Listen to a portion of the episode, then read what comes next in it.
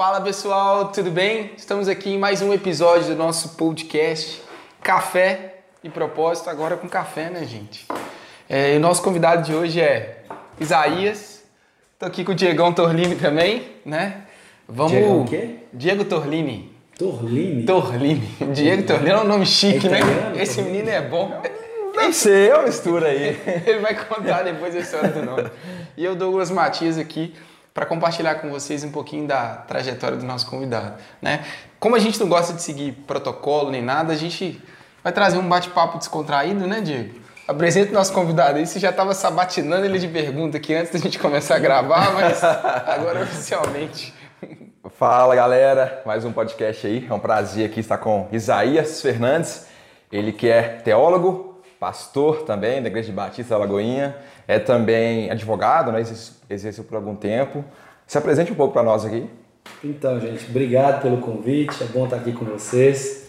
Já fui sabatinado antes, já, então agora eu leve, tô tranquilo, já sabem de tudo da minha vida, né? Pessoal, sou do signo de Capricórnio, que esse cara.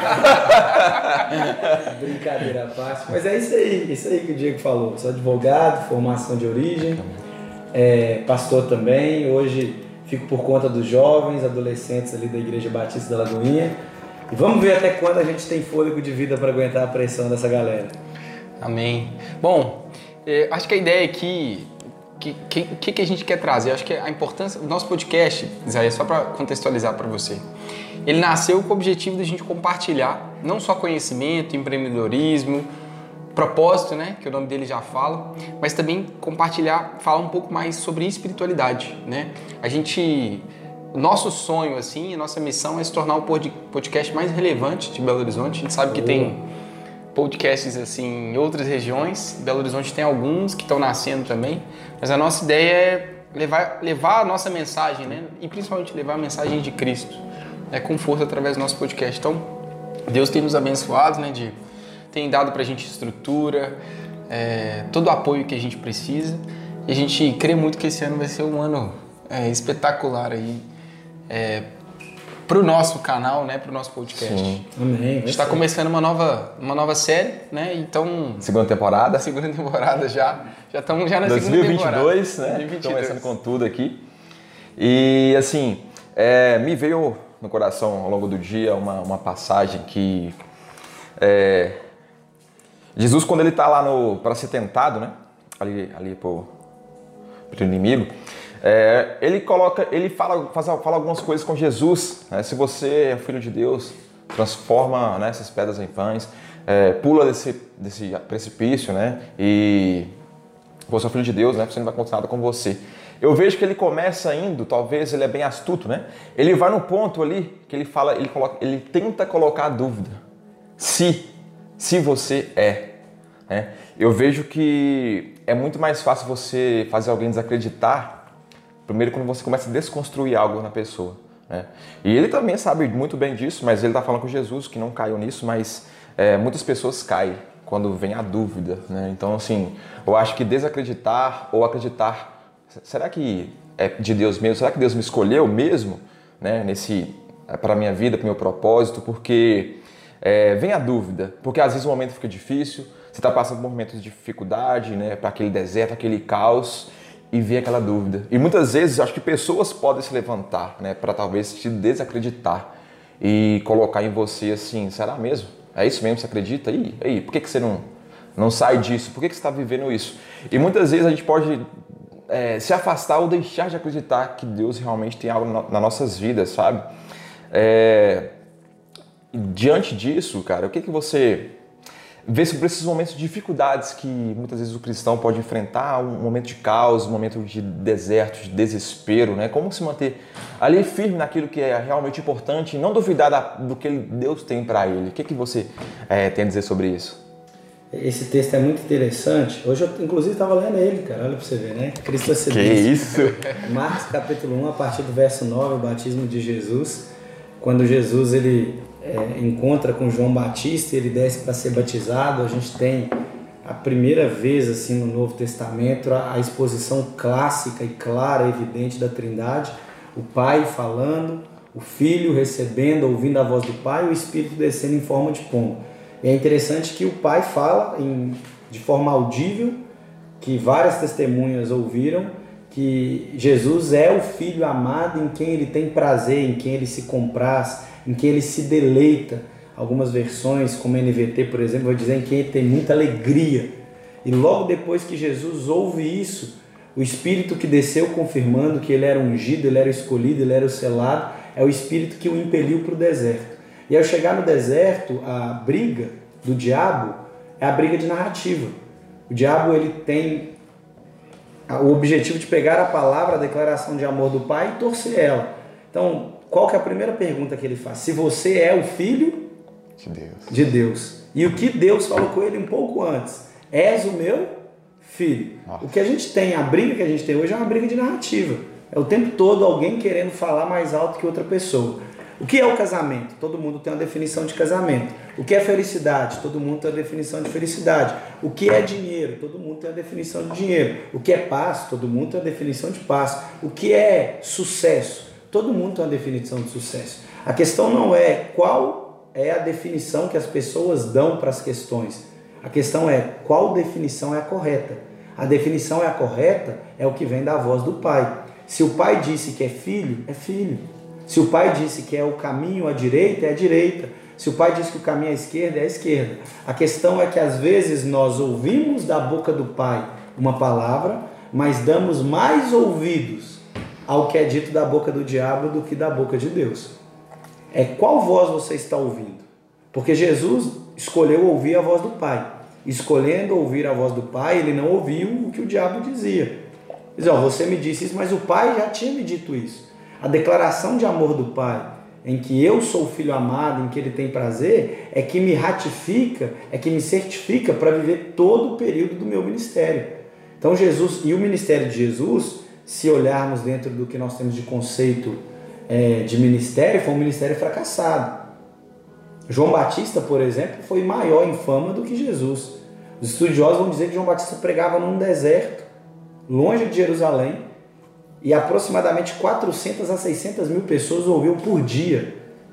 Você tem noção que é 400 a 600 mil pessoas e ouvir e ver você num deserto, ouvir você pregar? Sem Instagram, né? Sem Instagram, sem nada. No deserto, sem ar-condicionado, sem comida, sem padaria, sem banco, sem conforto, com um cara que cheira mal, que tem uma dieta estranha, que veste mal e era feio. Tá lá, João Batista pregando.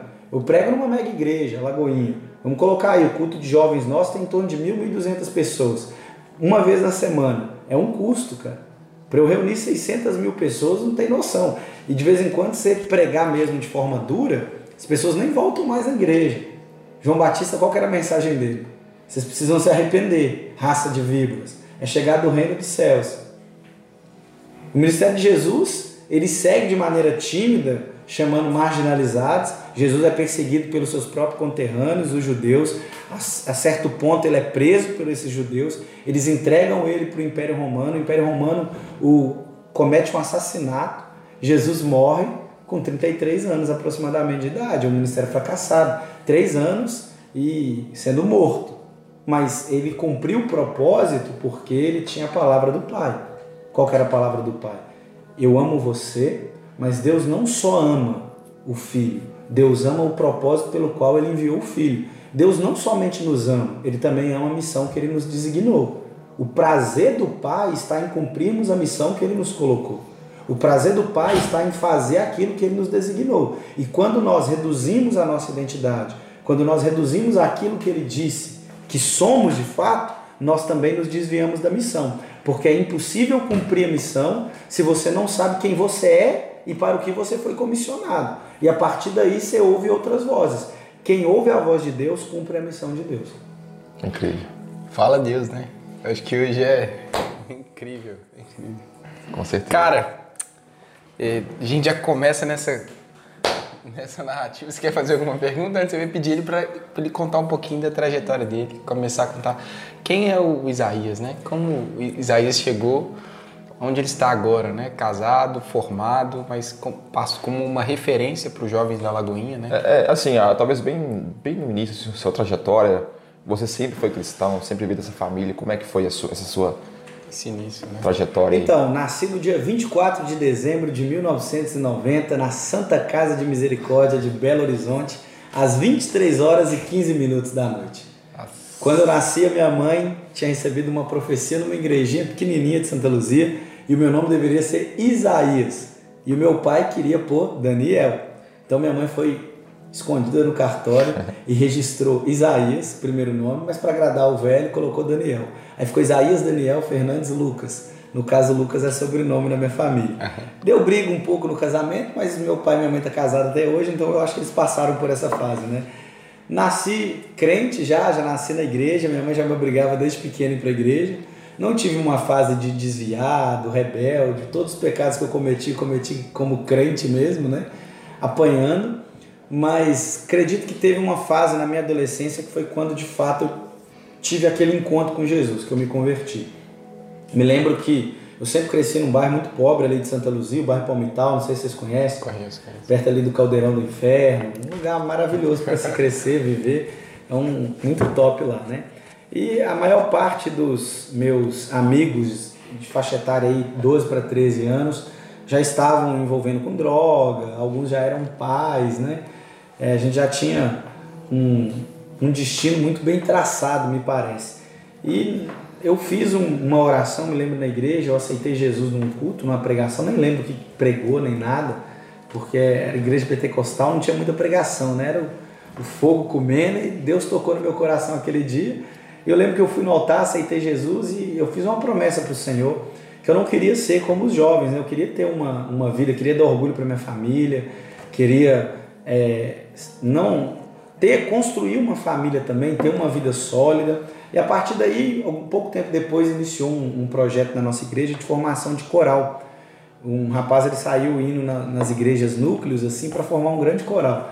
E eu fui pro coral, cara. Já me destacava muito assim, cantava, eu cantava, nem não pregava na época não, cantava. Legal.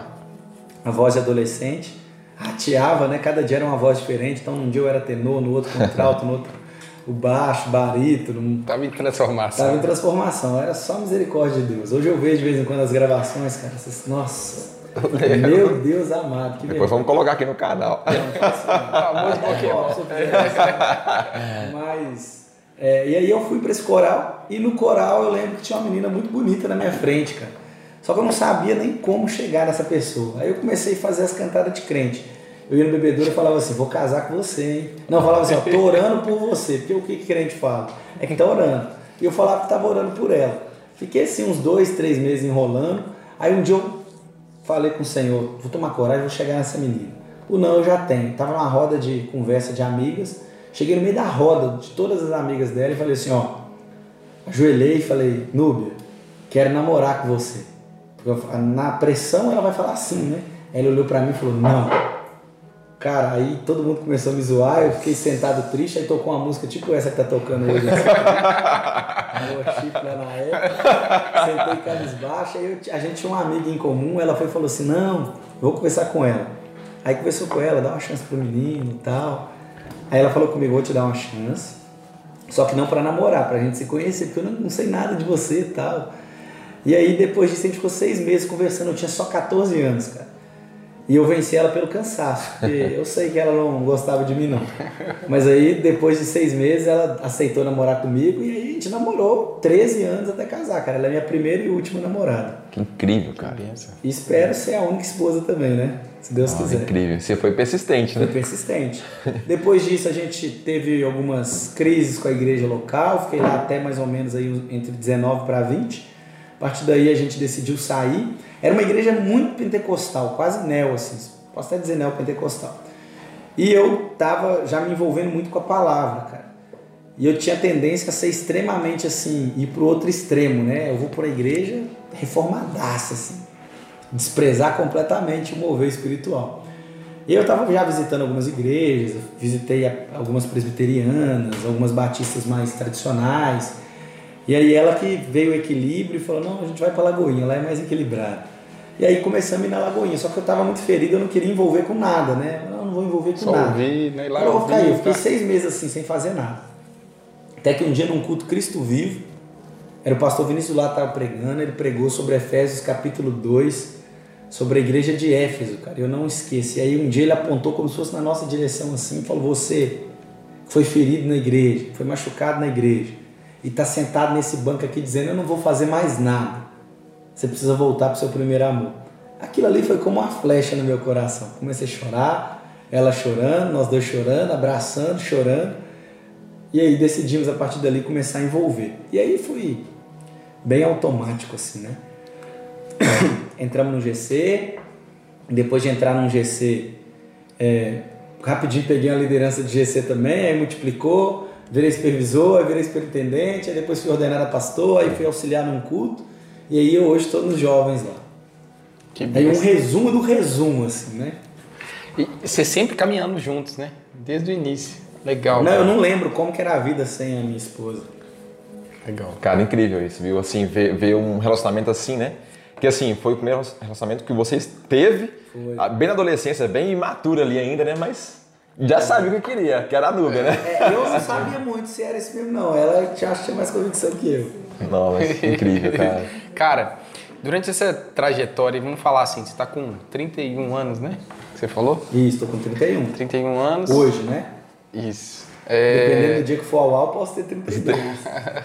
é em maio que você falou? Que você vai então, tá vendo? Olha só, dezembro, peguei, é, peguei pra ver no flagra. Assim, ah, 24, 24, 24, é. 24 Não anota as coisas, entendeu? é difícil demais. Ele tá perguntando aqui, é, eu tô só... de fazer pergunta. Cara, eu sou como João Batista. Eu preparo o caminho para Jesus. Nasci um dia antes de Jesus. 23 horas e 15 minutos. Isso. A mãe dele recebeu Preparando o caminho. Cara, e te perguntar, assim, nessa trajetória toda ali dos. Vamos falar assim, você cresceu num lar cristão. Sim. E durante a sua trajetória, assim, teve algum momento que você ter um confronto com Deus? Assim, você falar, cara, não dá mais, ou tipo, não vou por aqui, não é isso que eu quero, Deus. Várias vezes, cara. Já tentei desviar um milhão de vezes, mas não dá certo não. Eu lembro uma vez que eu fui numa boate e Você era... tava namorando nessa época? Eu tava namorando, foi numa festa de um, de um trabalho meu. Pode contar? Pode, pode contar. Vai ao ar isso aí. Pode, pode contar. E era, a boate chamava Na Sala. Eu tava Já nesse processo de troca de igreja. E foi festa do meu serviço. E eu lembro, cara, foi um festão, cara, um negócio top da balada, assim, sabe? Bebida, tudo. E aí o pessoal lá, aquela festaiada toda. E eu fiquei assim, eu conversando com Deus, né? Falou assim, eu vou desviar, vou virar doidar a vida assim, entendeu? Eu vou beber, eu vou fazer isso mesmo, é isso que eu quero pra minha vida e tal. E aí lá, sentado no sofá, vendo a galera bebendo, o pessoal se pegando, tal, aquele trem todo. E aí, de repente, senta um amigo meu completamente bêbado, cara. Completamente bêbado. Aí ele me abraça e fala assim, Isaías, cara, essa vida é vazia, cara. Isso aqui não é pra gente, não. A gente precisa de Jesus. Falei, cara, eu tô numa festa da empresa, numa boate, o cara tá falando de Jesus pra mim. Não dá nem pra desviar, cara. Não dá nem pra desviar. Mano. E ele falou, cara, eu sei que você tem essa conexão com Deus.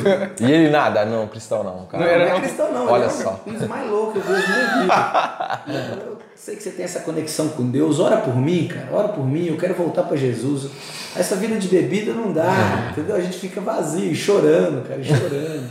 Eu falei, cara, não dá pra, pra não ser crente, tá vendo? E, e naquele, acho que naquele instante, é você realmente é, tem aquele... se lembra de quem você é, né? Pô, tem que cumprir meu papel aqui, velho. Eu querendo desviar na balada aqui. Tem que voltar a cumprir meu papel. Não, tem uma história muito interessante, cara. Eu cheguei, eu entrei pra faculdade, do curso de Direito, e eu não queria falar para ninguém que eu era crente, né? Ainda mais, cara, eu tava, assim, é, passando por um momento de muitos questionamentos da minha fé, consolidando muita coisa. E o curso de Direito, principalmente é. as primeiras matérias, cara, que é a, a base do Estado, como que funciona o Estado, a base do direito, os direitos humanos, filosofia do direito. Então entra muito em choque assim com a cosmovisão cristã. Né? Então, poxa, é aquele universo muito novo e eu estava muito admirado, os professores, era muita gente inteligente, aquele universo acadêmico e sempre me encantou muito o conhecimento.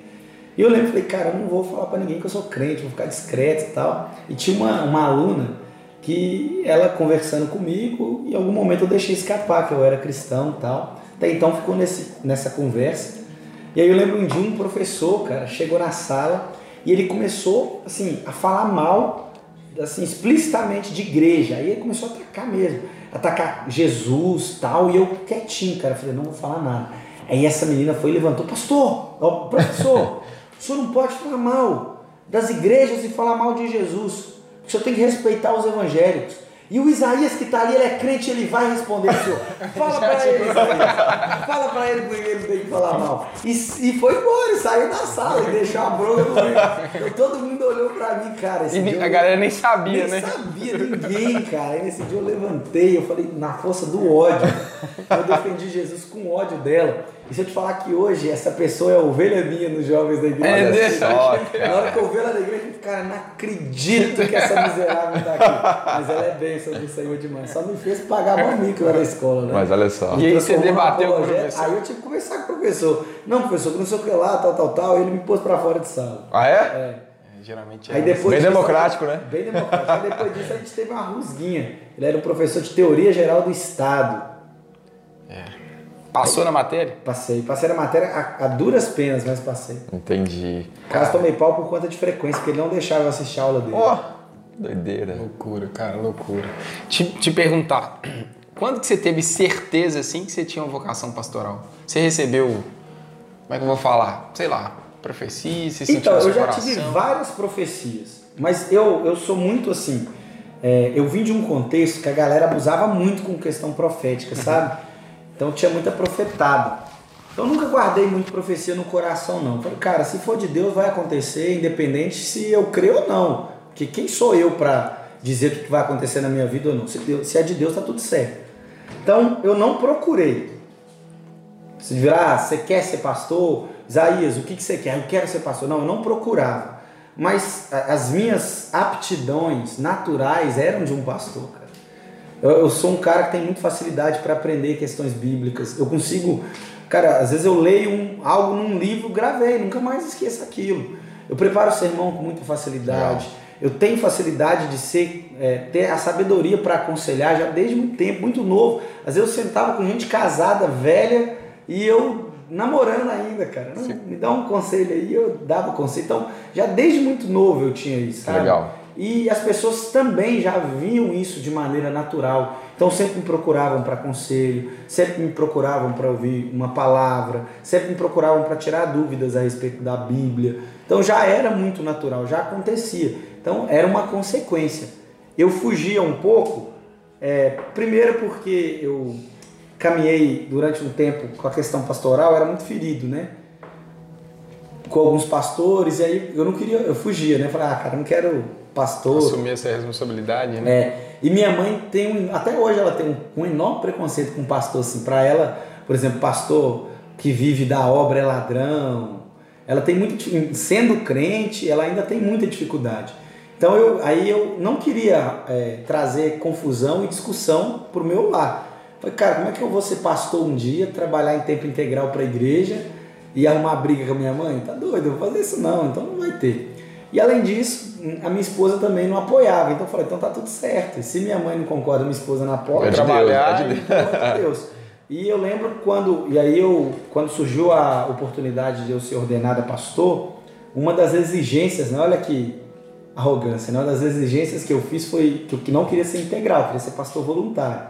E tá tudo certo, a igreja aceitou, fui ordenado. E quando foi em 2020, meados de 2020 ali, o pastor Flavinho me chamou Falei, aí a gente quer você em tempo integral. E aí eu casado, já não tinha tanto vínculo com a minha mãe, e falei, a minha opinião da minha mãe agora não entra em casa da minha esposa. Mas Legal. como a minha esposa não, não quer, então tá tudo certo. Falei, Flavinho, ó, minha esposa não é muito a favor não, então acho que vai ser um não. E aí eu indo, a gente indo trabalhar, eu falei, amor, preciso conversar. O pastor Flavinho fez uma proposta para ir trabalhar em tempo integral na igreja tal. Eu falei, amor, ó, eu sei que é, assim, a minha vontade hoje não é essa. Sabe? Eu acho que você tem, você está numa carreira, você está só crescendo como advogado, você está no ápice, está desenvolvendo, está ganhando muito dinheiro, isso é bom tal. Só que eu acho que chegou o tempo e não tem como mais correr. Chegou a hora de você ir, você passou integral, eu acho que isso uma hora ia acontecer. Falei, cara, se a minha esposa falou isso é porque chegou o tempo mesmo. Sim. Eu vejo que é, a gente, antes de de fato ser nomeado ou ser reconhecido pelas pessoas, a gente já está exercendo aquilo, né? Você não, ah, não, eu, eu, eu quero ser isso. Não, mas você já é, você já está se tornando aquilo no meio do caminho.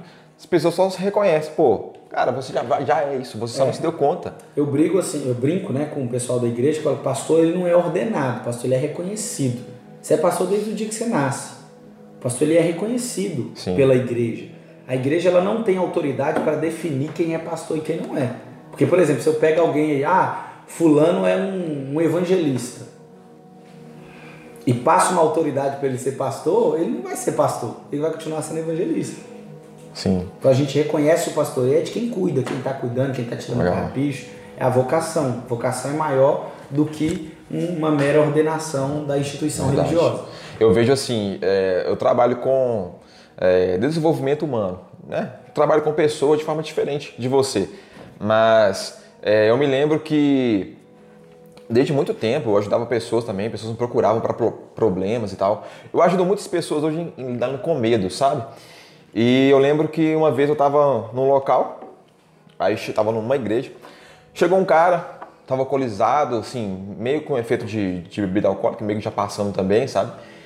E ele sentou assim perto da gente, uma pessoa perguntou se ele estava bem, falou que não estava bem, estava meio sem desesperança para a vida, não, não tinha mais perspectiva e não sabia o que fazer. E as pessoas ali começaram a querer ajudar ele, sabe? Só que as pessoas conversavam com ele, mas algo dentro de mim assim, né? Deus me falava que não era aquilo. As pessoas estavam tentando ajudar de, forma, de uma forma assim, é, com boa intenção. Só que não passava daquilo aí, você alimentou hoje, o que, que você está sentindo? Não saía daquilo. E eu sentia que eu tinha que fazer algo, sabe? Só que eu tinha um, um certo bloqueio. Aí eu falei, eu vou falar. Eu vi algo assim, Deus falou comigo, abre a sua boca e fala com ele. Eu comecei a conversar com ele, é, eu não sei explicar, mas quando eu fui conversando com ele, as palavras foram vindo na minha boca e eu fui falando. E nisso ele se emocionou, depois eu pedi um abraço para ele, ele, ele chorou. Ele estava sentindo muita culpa, sabe? Ele, por ter bebido, por estar numa vida assim, né, mais marginalizada, não queria entrar num ambiente, né? Fiz um processo de tentar convencê-lo de que é, essa culpa, não precisava de carregar essa culpa, não, né? Ele acabou indo ali, era até uma noite de jogos ali, ele acabou se divertindo, sabe? Naquele dia, é, eu achei que eu fui, é, pude servir na vida dele, só que ele me serviu muito mais, porque a partir daquele dia eu me desbloqueei para isso, sabe? Para ajudar de fato, me posicionar para ajudar pessoas, sabe? Come, depois disso aí eu comecei a, a realmente dar mentorias, me posicionei sobre isso. E ele foi um cara que me desbloqueou. Só que assim, é, eu fui servir, mas ele me serviu muito mais. E depois disso eu nunca mais é, vi, não teve contato com ele mais, sabe? Mas assim, foi um enviado por Deus ali para me mostrar o caminho, sabe? Tava buscando muito por, por respostas ali, sabe? Você, cara, você assim, é, você já teve algum tipo de receio para falar? Você sempre foi esse cara comunicativo para falar? Ou sempre foi assim? Ou você teve alguma teve que lidar com isso? Foi desenvolvendo o caminho? Eu sei que a oratória ela é desenvolvida à medida que a gente estuda, né? A gente aprofunda e a gente vai ganhando mais autoridade e facilidade para poder acertar ali. E acho que, assim, você acha que isso veio do direito ou você foi se descobrindo desde jovem e você já conseguia É, se assim, expressar? Né? Acho que seria é, injusto da minha parte se eu falasse que o curso de Direito não ajudou, né? A gente tem bastante matérias voltadas para essa área, homilética, né? a própria oratória, dialética, é, a questão de linguagem mesmo, expressão corporal, posicionamento do corpo, é, expressão facial, leitura facial, então tudo isso tem, são matérias que estão envolvidas diretamente no direito e ajudou. Naturalmente, já dentro da minha composição assim mesmo de ser humano mesmo, eu sempre fui muito muito líder, né? E eu acho que todo líder precisa comunicar, porque senão ele não, não é um líder, né? O líder é o, que é o facilitador do, da dificuldade do diálogo, é ele que traduz o sentimento, é ele quem, quem captura os ruídos da comunicação e quem traduz aquilo para que ganhe signo, ganhe significado e tal. Então, desde pequeno, eu sempre fui o capitão do time, eu sempre era o que chamava, o que ia de casa em casa chamando para brincar. Na igreja, eu sempre integrador, era né? o que liderava. Jogava bem futebol? Jogava bem? Não, não, nada. E era o capitão, então o cara era, era líder mesmo. Era o que agregava, né? Eu era o agregador. Que motivava a galera. Isso, tanto pro bem quanto pro mal, tanto para as coisas boas quanto para as coisas Entendi. ruins. Mas na igreja também eu sempre acabava assim, juntava alguma coisa, eu era a pessoa que estava ali para juntar, de influência. Então, naturalmente, eu sempre puxei para o diálogo.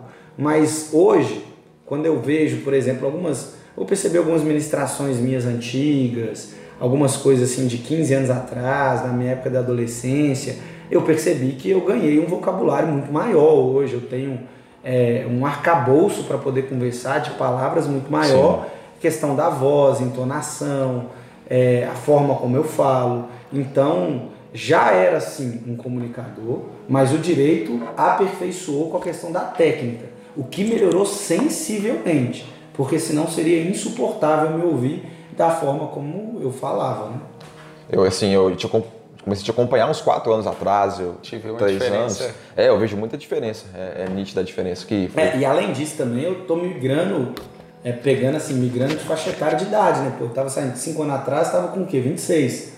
Então você está saindo de jovem agora adulto, homem formado, né? Um casamento, então Sim. muita coisa muda. Você tem quanto tempo você casou? Tem. Vamos ver se ele é bom de. o cara sai justa, né? Vai tomar bomba agora, se você errar.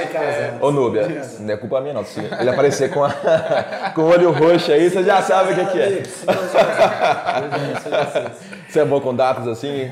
Mais ou menos. Né? É. Ele é bom Hã? na história ali, né? É, ele é mais com palavras. Cara, eu te perguntar assim, que eu acho que é, é importante também, que dá um norte para quem está começando na jornada.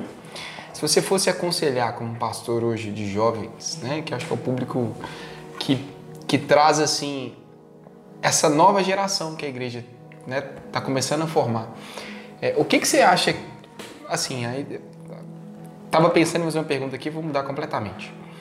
Bom, a gente está vendo o mundo de hoje, né? Como ele tem caminhado. É, na sua visão, como líder de jovens e tudo mais, como que a igreja pode se posicionar e o que ela deve fazer para, de certa forma, alcançar essa nova geração? Né? Eu acho que você está à frente desse movimento, eu queria entender um pouco mais. Cara, a gente está fazendo um discipulado com os pastores e com os líderes de jovens também. Tem feito isso a nível global, com todos os líderes de jovens da Lagoinha a nível mundo, né? Uhum. A gente tem aí mais de 600 líderes de jovens, líderes de adolescentes também, 430 líderes de adolescentes. A gente tem feito um trabalho em cima de um livro do Mark Dever, Nove Marcas de uma Igreja Saudável, e o outro livro, Comunidade Cativante. E ele fala, o cerne, né, o ponto principal de convergência do livro, é algo muito interessante. Hoje, se for em qualquer livraria cristã, e até mesmo as que não são cristãs, você vai encontrar um alto número de livros, manuais, né, de como você ter sucesso com a igreja. Essas perguntas são perguntas de capa de livro. Como cativar o jovem. Isso. E às vezes. Tinha os cursos assim? É, você tem cursos, nove passos para isso, 12 aulas em. Você alcança em apenas 12 aulas o que eu demorei 40 anos. É chave para destravar não sei o que. Você tem muita coisa, cara. E às vezes a gente fica preocupado demais, né? E aí, o que, que vai ser? Mas, cara, a igreja é muito simples. Sabe o que, que sustenta a igreja do começo até o final da caminhada? Chama evangelho, cara. O jovem de hoje precisa do evangelho. Assim como o jovem de mil anos atrás é o evangelho, assim como o jovem daqui mil anos para frente é o evangelho. Não tem outra estratégia.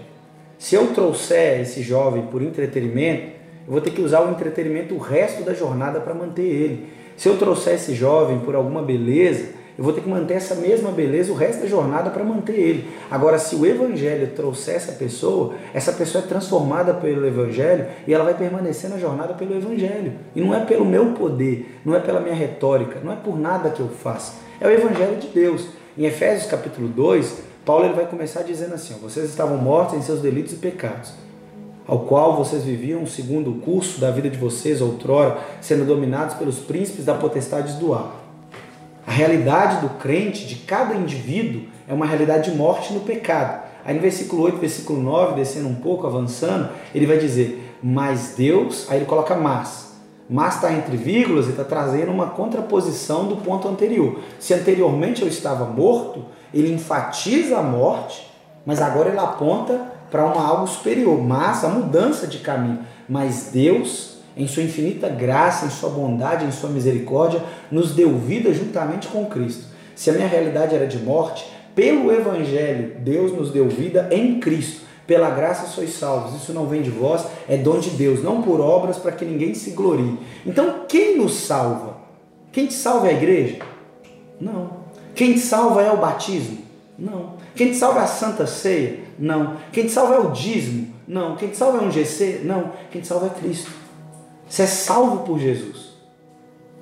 Só que o Evangelho ele não serve só para salvação.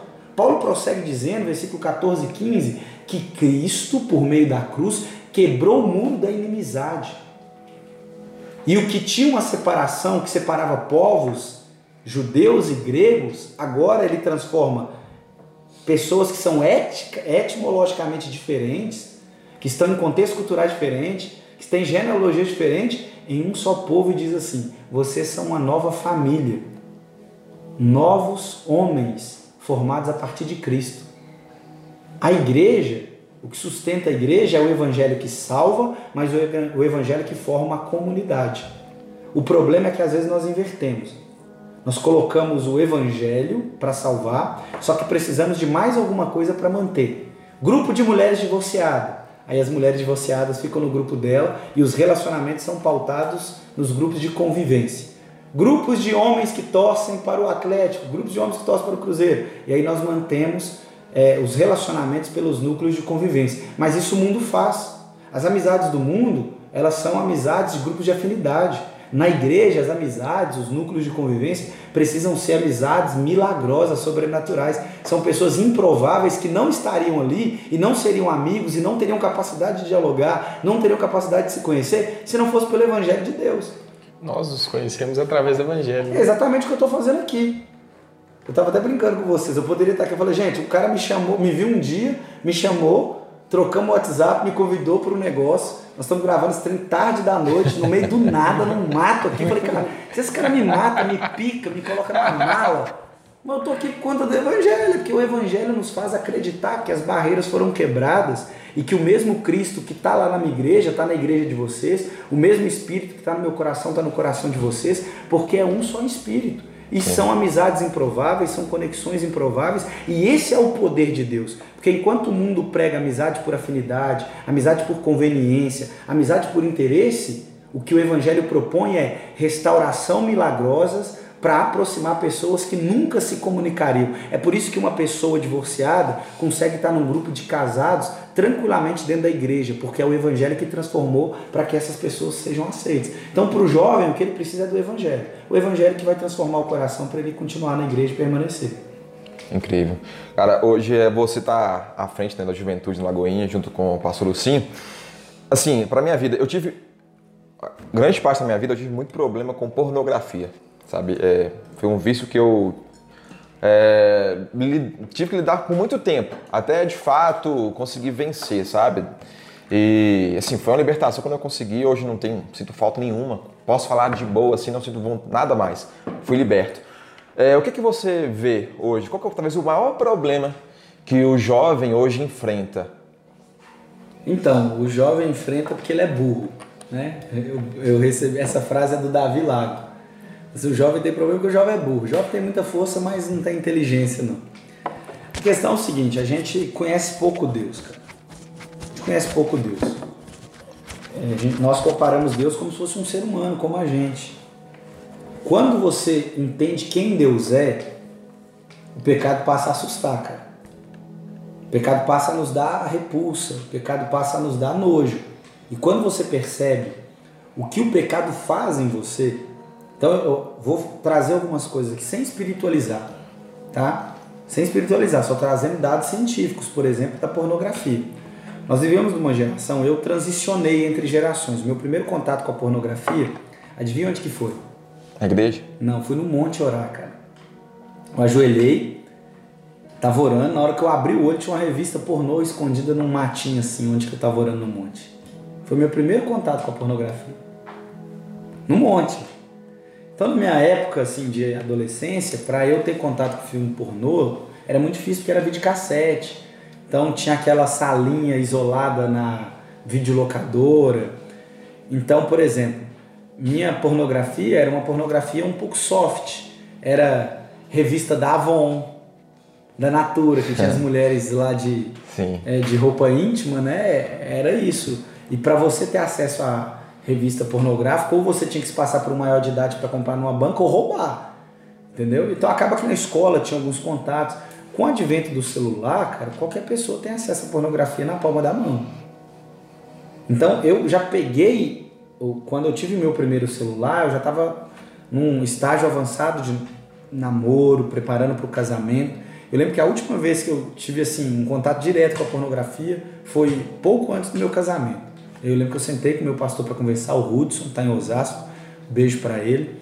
E aí ele, ele falou uma palavra comigo que eu não esqueço. Ele falou assim, Isaías, você precisa virar homem, cara. Você é um moleque. Vira homem. Assuma a responsabilidade. É mais fácil você se dar prazer do que você esperar sua esposa e ter que conquistar ela para ter prazer junto com ela. É adolescente, é criança que, que quer sexo assim sem compromisso. Homem de verdade tem compromisso para ter sexo. Isso nunca saiu da minha mente, que afinal eu sou homem. Legal. Sou homem. E o que eu aconselho muitos jovens é que preste atenção. Vocês são casados? Não. Vocês querem casar? Sim. Sim. Então vamos lá. Não vamos trazer nada espiritual, só coisas que a ciência vai dizer para vocês. Quando vocês acessam conteúdo pornográfico, vocês veem o mesmo filme sempre? Não. Não? Quer dizer que vocês veem atrizes e atores diferentes encenando? Sim. Correto? Correto. Você sabia que o casamento é a mesma pessoa o resto da sua vida? Aí você consome 10 anos de pornografia da sua vida. Você treinou o seu cérebro para uma realidade de troca. São o tempo todo contemplando vaginas diferentes. Aí você casa, você vai ter o mesmo órgão sexual o resto da sua vida. Sabe o que vai acontecer? Com um ano você vai bugar, você não consegue fazer mais nada. Segundo ponto, o sexo filme pornô é encenado. Não é um sexo real. O sexo real dá dor nas costas. O sexo real você tem preguiça. O sexo real tem cheiro. O sexo real às vezes tem calor demais do ambiente. O sexo real às vezes dá trabalho. Só que aí se você treina a sua mente por uma facilidade, quando você vai para um casamento que você tem que chegar junto, que você vai ter que investir, que você vai ter que ter trabalho, que às vezes não vai estar com cheiro agradável, que às vezes não está na posição que é bom para você, mas que é legal para outra pessoa, você não vai fazer, cara. Você vai ter preguiça, porque você treinou seu cérebro para algo que é fácil. E o terceiro ponto é que no sexo, você vê o filme completo, você vai acelerando para as partes que você mais gosta. É, não vê completo. Porque um filme tem 40 minutos, 50 minutos. Você vê 40, 50 minutos de filme pornô? Não. 5, 6 minutos no máximo. A sua mente é para autogratificação o tempo todo. E aí você está treinando num sexo a dois, um sexo prostituto, que é só você que tem prazer. Você se preocupa com seu prazer, seu organismo. Entendeu que é só você que tem que ter prazer. E aí você não dá prazer a outra pessoa. Como que mantém um casamento desse jeito? Como que você vem com a mentalidade de pornografia para dentro de um casamento? Não tem como. É um casamento fadado ao fracasso. Porque você treinou o seu cérebro para um mercado de consumo. Você vai ter que readaptar ele para o mercado de fidelidade. Então é praticamente impossível. Então, se eu, se eu, a maioria dos jovens hoje querem casar. Você quer casar? Sai da pornografia senão você não aguenta um casamento. E, e assim, é, ó, incrível o que você falou. Eu, eu falo muito sobre vícios também, sabe? Sobre hábitos. Eu estudo muito sobre isso, ajudo muitas pessoas sobre isso. Eu falo sobre três estágios. Um que é o que é o processo. Um hábito, né? Um vício é um hábito, a pornografia é um hábito, ela tem um processo. Primeiro ela vem um gatilho. Vem um gatilho ali, você. Ou, depende do momento de onde você pratica isso, a pornografia, né? Masturbação talvez no banheiro, talvez no seu quarto, talvez você viu alguma coisa, algum som, alguma imagem e dá aquele gatilho, aquela vontade. Você pode mudar o hábito, assim, começando pelo processo. Você elimina esses processos de gatilho que vai disparar na sua mente. E tem o, o, ambiente também, que é você se libertar desse ambiente que vai proporcionar isso, sabe? Você passar para um outro ambiente que não vai despertar esses gatilhos em você. E tem um terceiro, um terceiro ponto, que é o que você falou, que é a identidade. A melhor forma de você mudar um comportamento, mudar um hábito, mudar um vício é mudar sua identidade. É entender que agora você faz parte de uma outra identidade, não mais aquela. Sabe? Uma pessoa pode lutar contra a balança a vida toda. Ah, eu quero emagrecer. Pode ser uma meta. Eu quero emagrecer, quero emagrecer 10 quilos. Ela consegue, então não consegue. mas consegue, depois volta tudo. Ou ela pode se tornar, agora eu sou um atleta. Começa a correr, começa a preparar para correr um, triatlon.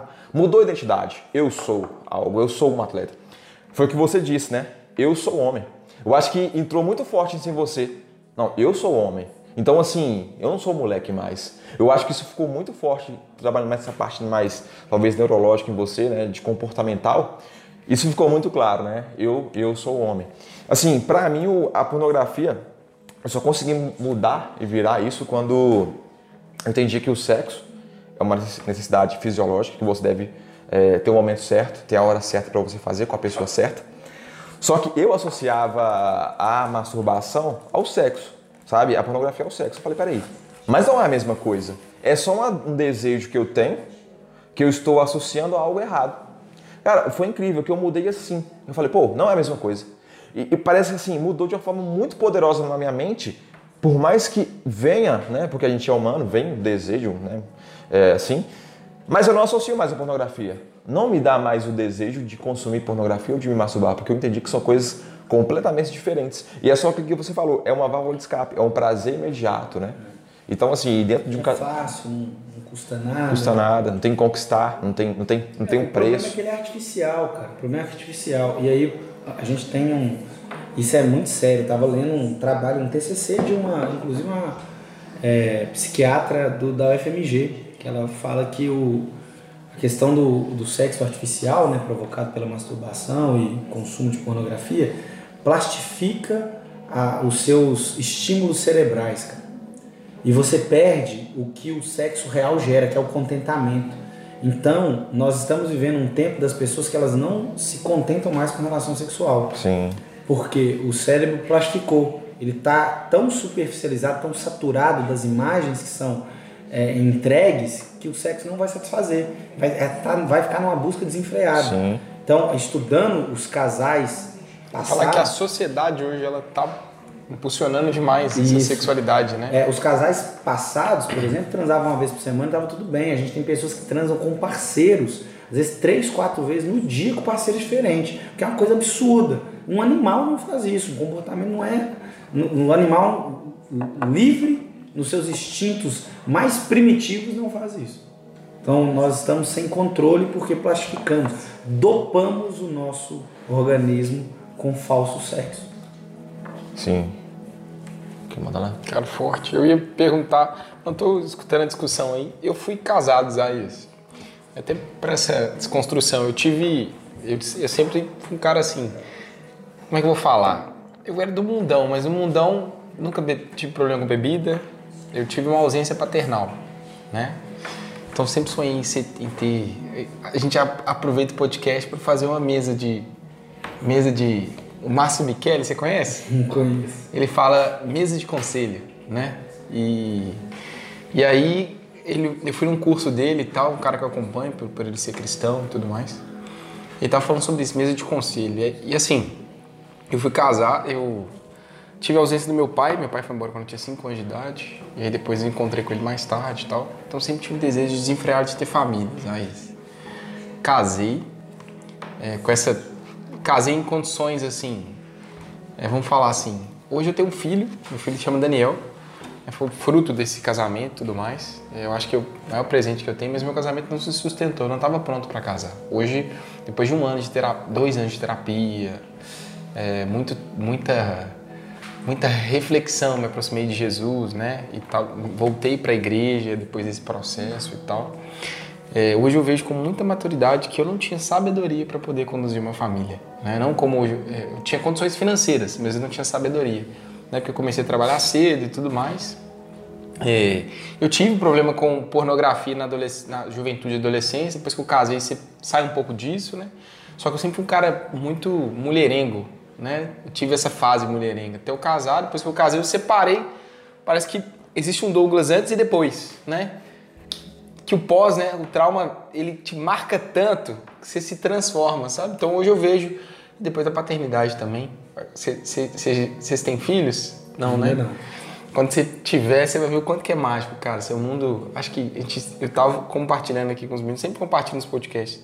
É como se eu, eu Deus, ele fosse o canal de Deus para mim, sabe? A forma como Deus se relaciona com a gente, sabe? É como a gente se relaciona com o nosso filho. E aí eu, vou te fazer uma pergunta que é o seguinte.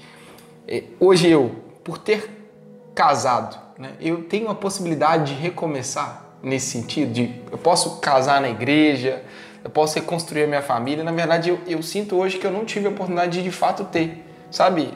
Viver esse tempo com Deus. Porque é, para mim foi difícil superar o término porque casamento para mim era para vida toda, sabe? E hoje é difícil. É, hoje eu já namoro com uma pessoa incrível, né? Eu sempre falo dela, ó, beijo, amor, incrível. E só que é difícil para mim me enxergar casando de novo, sabe? E pô, não é a pessoa que eu tenho do lado, não é nada, é, é tá uma coisa dentro de mim assim, sabe? Que eu falo, poxa, viver isso tudo de novo, né? Por mais que hoje esteja em outras condições, outra maturidade. Então eu te pergunto assim, é, até como cristão mesmo, você acha que é possível recomeçar? Você é de qual igreja? Cara, eu sou da Igreja Batista Vida e Paz. O que, que seu pastor acha? Então, ele acha que não tem impedimento, ele até fala muito comigo assim, cara, você tem que casa, né, e tal, você tem que namorar com o propósito de casar e tudo mais. Só que eu acho que é uma coisa muito dentro de mim, assim, que eu fico nesse... Pô, será que como que a sociedade vai olhar isso, sabe? É a primeira preocupação que eu tenho, né? E se eu casar, preocupado com o que a sociedade vai pensar, cara? porque aí eu trago muito para a questão da atividade, assim. Eu sempre me vi como um cara ativo dentro da igreja. Mas você acha então, vamos lá. Você, não acha que isso Vamos colocar aqui para você então. O que, que a sociedade até pra gente quebrar a pensar? barreira, tá? Eu falo assim, o que você, você não acha que a igreja olharia isso com não vou, não vou, não vou segregar, tá? Então, mas você, não, não acha que talvez a igreja enxergaria, por exemplo, se eu, eu por ter separado e casado de novo, como que eu aconselharia outros casais? Né? Você acha que isso interferiria no meu papel como, sei lá, um servo de, de Deus, ele é um servo. Você ali? sabe do que, que a igreja de Cristo é composta? Um monte de fracassado, cara. Imagina Pedro. Pedro tá lá, Jesus ressuscitou, João capítulo 21. Jesus ressuscitou, fez algumas aparições esporádicas. E aí Pedro decide fazer um- uma parada muito louca, cara. Ele vira e fala para os discípulos assim: Vamos pescar? Aí os discípulos falam: Vamos pescar. E aí Pedro pega num bar, mesmo mar, mar da Galileia, mar de Tiberíades, pelo menos seis discípulos caminham com ele. Metade do colégio apostólico segue Pedro. Entram no barco, vão pescar. A água tá lá, a lua tá lá, o clima tá lá, é o mesmo lugar. A noite inteira de trabalho duro, não pesca nada, cara. Não pesca nada. Aí chega na praia, aparece um cara lá desconhecido, eles não reconhecem quem que é, ele fala assim, vocês pescaram alguma coisa? Nada. Pescou nada. Aí depois sobre a ordem dele, eles pescam os peixes, aí voltam. Aí Jesus chamando Pedro à parte, conversa com Pedro e fala que Pedro seria pescador de quê? De homens. de homens. Reafirma o chamado dele lá no começo. Você sabe o que, que Pedro tinha feito? Esse, encontro foi sete dias depois que Jesus ressuscitou. Você sabe o que, que Pedro tinha feito aí? Dez dias antes? Não. Pedro tinha virado para Jesus falado assim: Senhor, nessa conversa que a gente está aqui, ó, olhando no olho de Jesus, se alguém for te prender, eu dou a minha vida pelo Senhor. Ninguém encosta a mão no Senhor. Se necessário for, eu vou preso no seu lugar. Aí na hora que prenderam Jesus, sabe o que Pedro fez? Negou ele. Ele fugiu, cara. Aí ele vai escondido, ele entra na casa do sumo sacerdote, casa lá de Anás. Ele tá lá esquentando a mão numa fogueira, junto com uma escrava de Anás. A escrava pergunta assim: Você andava com Jesus, não andava não? Não. A outro pergunta assim: É você, cara? Já te vi com ele? Não sou eu maldito, ainda xinga um palavrão e sai correndo depois. Cara, esse mesmo Pedro, Jesus está virando para ele e fala assim: Você vai pegar, Pedro. Vou te usar demais, cara. Sabe o que é interessante? É que quando Pedro tá chegando da pesca frustrada, pescou nada, cara, o mar não tava para peixe. Quando ele chega na, na praia, ele desce assim, você sabe o que que tinha esperando ele? Eu gosto muito do evangelista João, que ele dá uns detalhes que são apaixonantes, cara. Diz que Jesus tinha preparado uma fogueira e tinha pão e peixe assado. A palavra fogueira no grego ela é bem traduzida para braseiro. Essa palavra só tem duas vezes no Novo Testamento. Não tem mais lugar nenhum. É só João que usa ela. Sabe quando João usa? João usa em João capítulo 18, quando Pedro negou a primeira vez, ele estava esquentando a mão num braseiro. E ele nega Jesus. Depois o próximo encontro que ele tem com Jesus é de novo em frente a um braseiro, cara. No mesma geografia onde você é ferido, é a mesma geografia onde Deus vai te usar. Os nossos traumas não são traumas porque o acaso vem e nos machuca. Os nossos traumas são habilitações para que Deus nos use nas áreas que nós somos feridos. Quem melhor do que aquele que teve as mãos feridas pelo nosso pecado para dizer para nós que ele perdoa os nossos pecados? Cara, se Jesus tivesse morrido sem sentir dor, se fosse um infarto pelos nossos pecados, a gente não ia dar valor. Por que, que a gente dá valor? A gente dá valor porque ele sangrou, a gente dá valor porque ele sofreu, a gente dá valor porque ele foi humilhado. Nós sabemos a dor dele, porque é essa dor que o pecado provoca em nós. Então, quando nós saímos de uma situação de sofrimento, de dor, de desespero, é um momento de recuperação, cara. É um momento que Deus vai usar a gente naquela área. O que vocês acham? Igual eu disse para vocês, desde sempre eu tive as aptidões naturais de liderar. Vocês acham que foi fácil liderar a vida toda? Já fui manipulado demais, já me usaram para muita coisa. Já me feriram demais em nome do evangelho. Tudo por meu dom de liderar. Isaías, eu quero que você faça isso. Isaías, você vai falar isso porque eles te ouvem. Isaías, você tem que fazer isso aqui. É para essa direção que você é para caminhar com todo mundo. Nunca mais eu vou liderar. Nunca mais eu quero pôr a mão na liderança de novo. Era o lugar da minha dor. E é onde que Deus vai me colocando de novo. Na geografia da sua dor é a geografia da cura. É por isso que é onde abunda o pecado, superabunda a graça de Deus. É por isso que onde tem dor, tem bálsamo para curar. É onde você foi ferido, é onde Deus vai te usar para sarar outras pessoas. Amém. Né? E afinal, todos aqui somos fracassados. É só diferente área de fracasso. Todo mundo aqui fracassou em alguma coisa. E é por isso que a gente está aqui. O evangelho é para fracassar, irmão. Porque se fôssemos bem-sucedidos, a gente não ia procurar Deus, não. A gente está longe dele. É porque reconhecemos que somos fracassados que a gente está aqui. E isso é a graça, cara. Graça de Deus nos usa mesmo quando a gente não está valendo nada. É só, como diz a minha esposa, o pó da rabiola. Eu vejo que onde está onde está a sua maior dor, está a sua maior fonte de crescimento.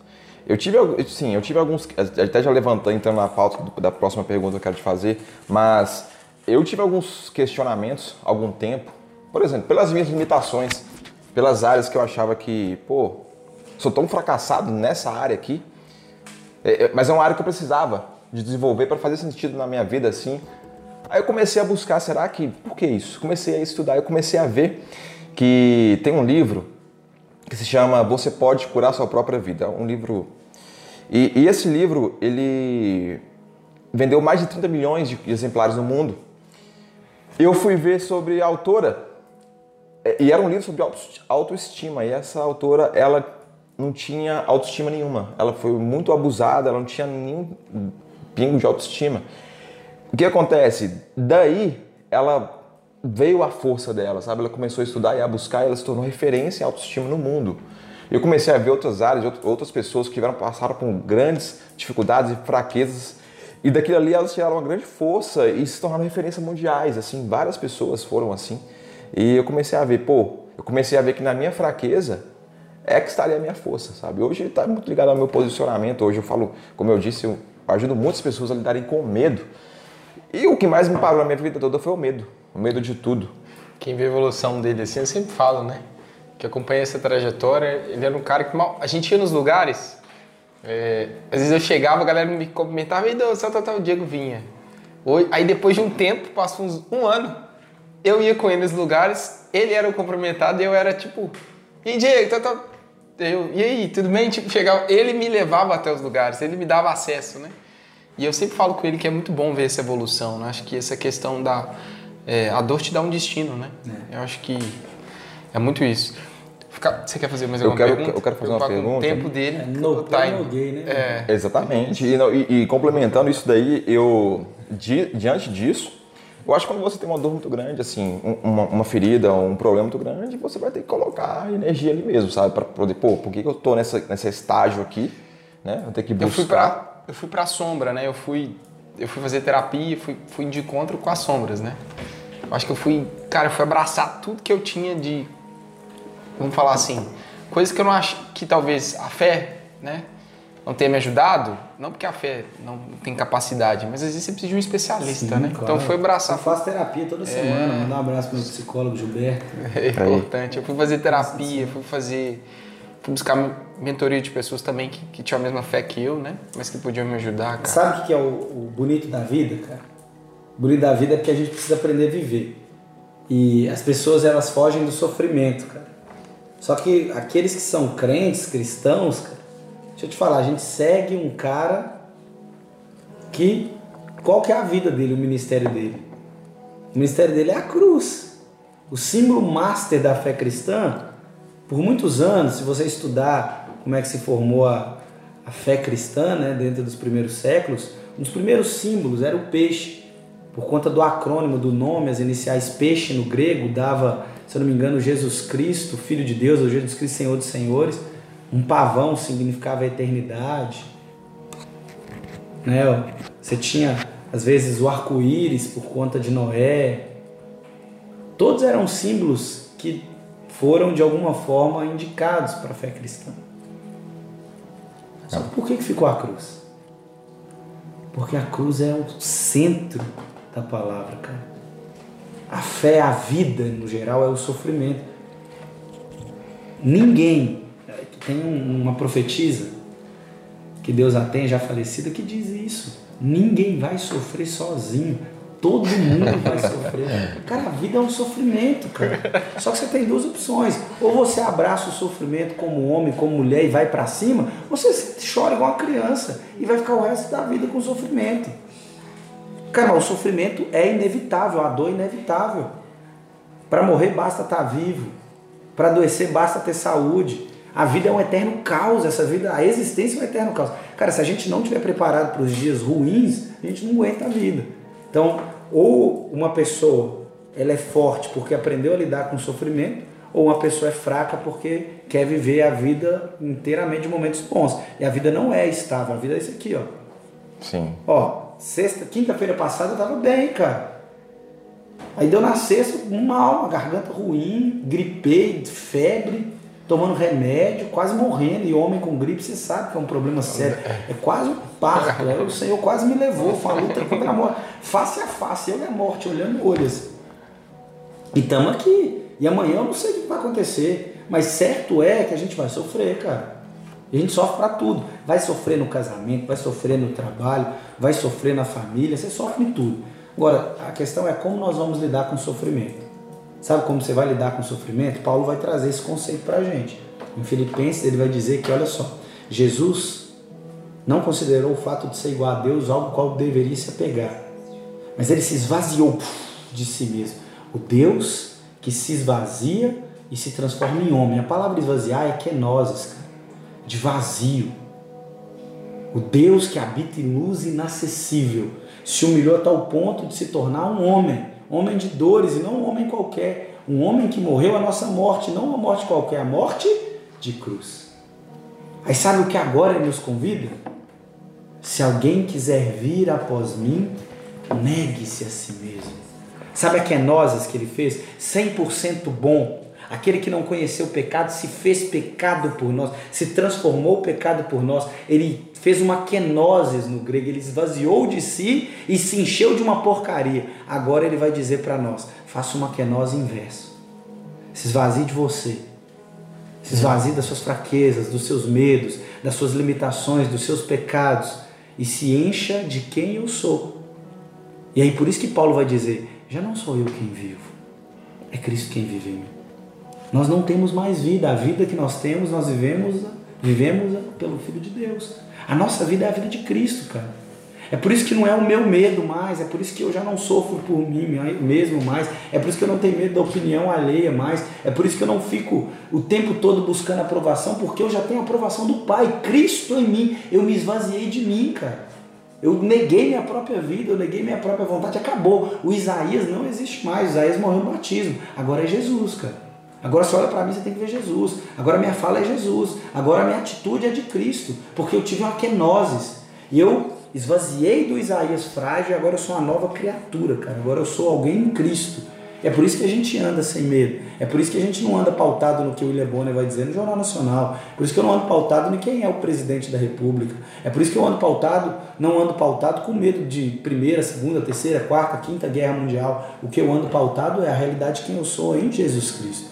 Sou filho de Deus e acabou, cara. O mundo pode estar se explodindo, é isso que eu sou.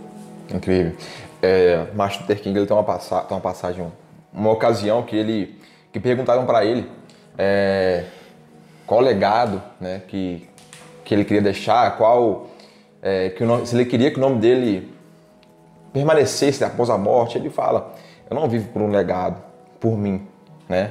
Eu não quero o meu nome prevaleça, eu quero que uma causa seja lembrada, seja reconhecida.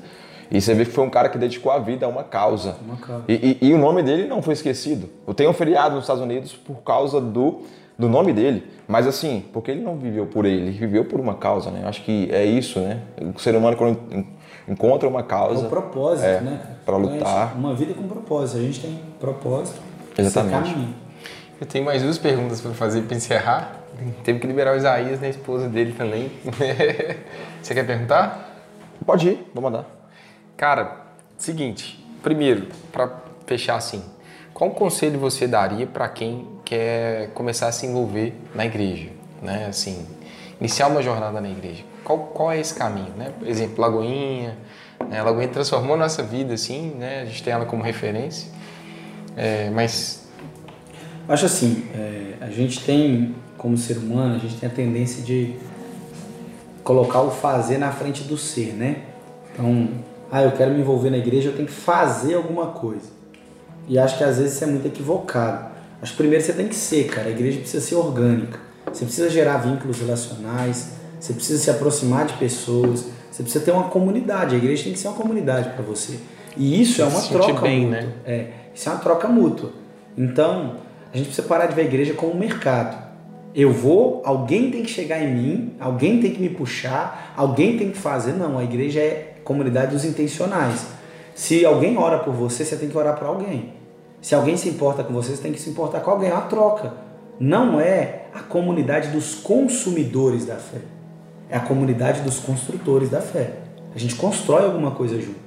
A igreja não é igreja porque você tem uma equipe que o tempo todo está formando das pessoas. relacionamentos. Não, é porque pessoas.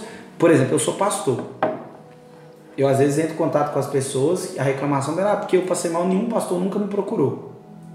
Mas essa pessoa também nunca me procurou e eu também já tive dias maus. Se a gente for por esse lado, eu vou ficar numa briga indiscutível com ela. Eu falo assim, é. exatamente, semana passada eu estava doente, estava gripado, você não mandou mensagem. Nossa, hein, que legal. Parabéns pelo membro de igreja que você é. Não se importa com seu pastor. Mas esse não é um tom da conversa de um cristão. Então quando reclamam, cara, desculpa, estou aqui para me importar com você. Só que do outro lado também tem que ter troca, irmão.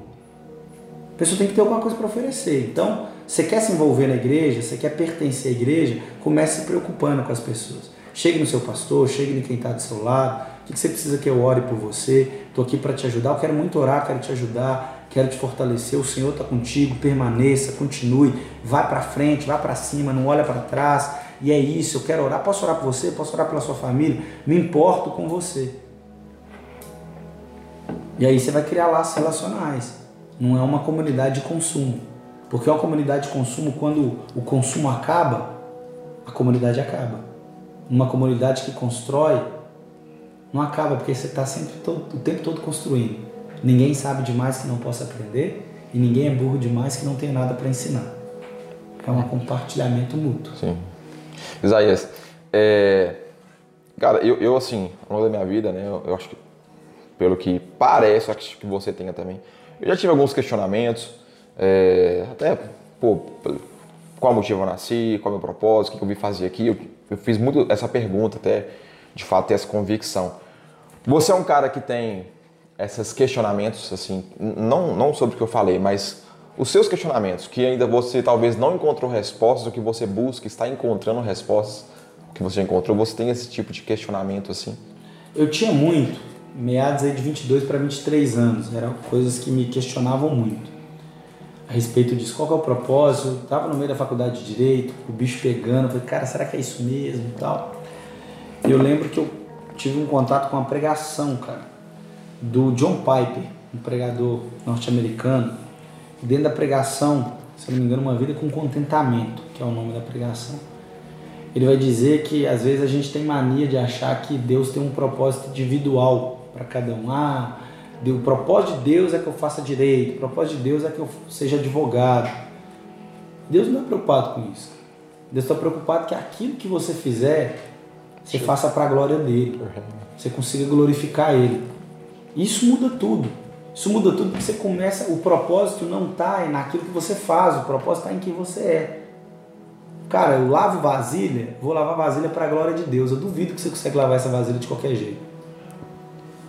Você ah, eu sou melhor. advogado, é. eu vou fazer advogado, eu vou advogar aqui para a glória de Deus. Eu duvido que você passe alguém para trás como advogado. Ah, eu vou cavar buraco na rua. Estou cavando para a glória de Deus, cara. Duvido que você cave um buraco ruim. Eu sou gari.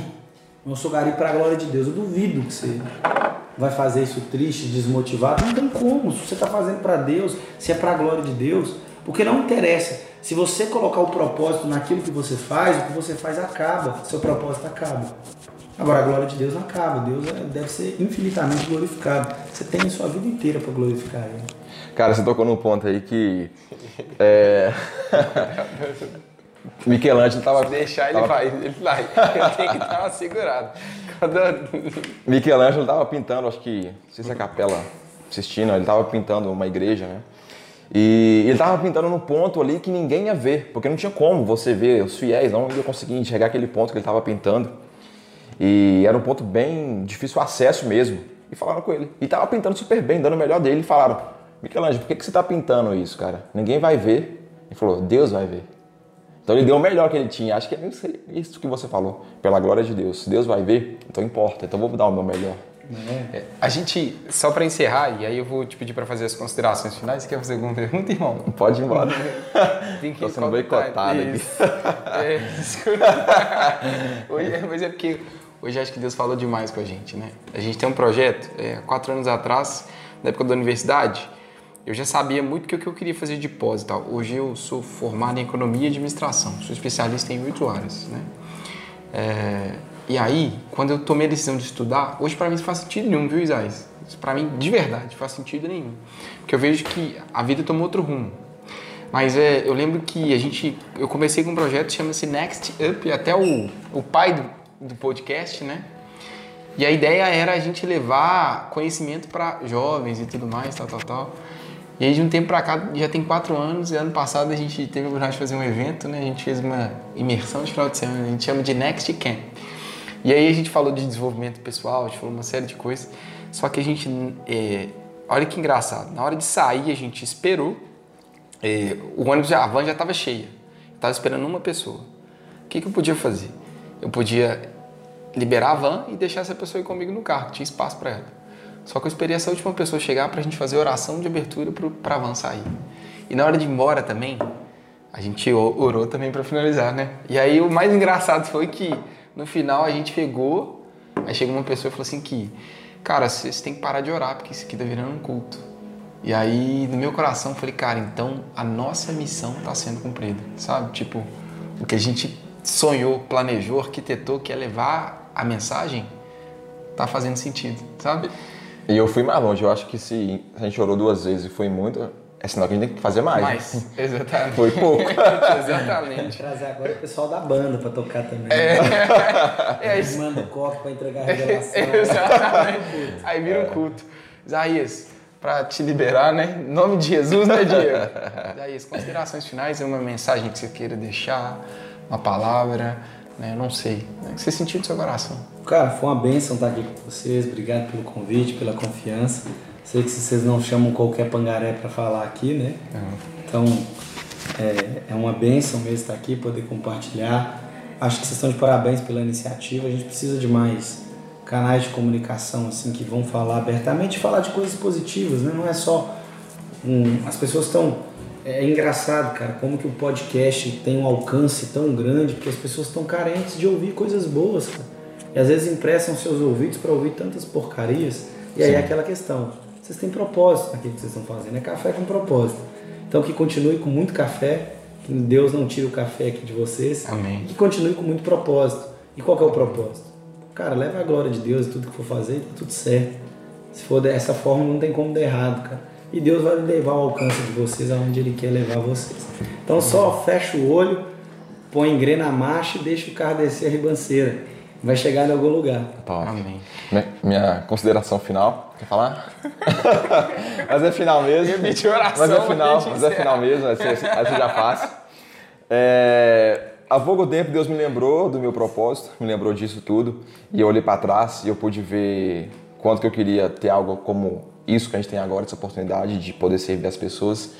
E, e quando eu olhei para trás e quando eu, primeira vez que eu vi você na igreja lá, jamais pensei, sonhei que a gente teria esse momento aqui, é. Né? E hoje para mim assim é a realização de um propósito, de um sonho, de uma convicção, de respostas, de tantas noites que foram difíceis, mas que Deus sempre sabe o que Ele está fazendo, o que Ele está conduzindo. Acredite, creia.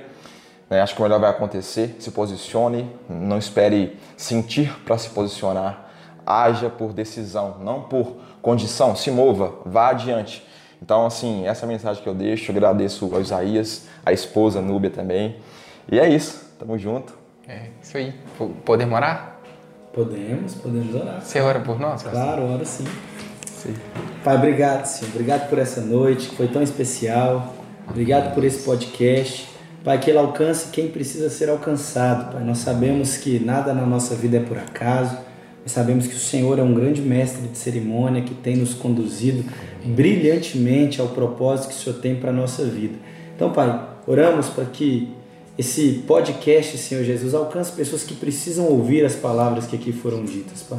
Pessoas que precisam ser tocadas pelo Teu Espírito Santo, Pai. Oramos também por essa equipe que tem trabalhado para tudo isso aqui acontecer. Pai, que o Senhor os reanime, Pai. Se tem alguém desanimado, pensando em desistir, não os deixe desistir. Que o Senhor revigore as forças, a saúde. Que o Senhor dê estratégia, inteligência. Que o Senhor dê discernimento espiritual, Pai. Nós sabemos que o Senhor não usa ninguém que está parado, que todas as pessoas que o Senhor usou já estavam em movimento. Então, Pai, que esse podcast continue em movimento e que ele seja um marco dentro aí desse nicho, Pai, de propósito, fé cristã, de levar empreendedorismo, conscientização e fé a respeito das pessoas. Nós oramos e abençoamos a cada um nessa noite. Em nome do Pai, do Filho e do Espírito Santo de Deus. Amém, Jesus. Amém. Amém. Pessoal, obrigado. Curte, compartilha, né? Vamos levar a nossa mensagem, levar o nosso... Só mais uma coisa. Pode encerrar, pode encerrar. Valeu, gente. Tamo junto. Tamo junto.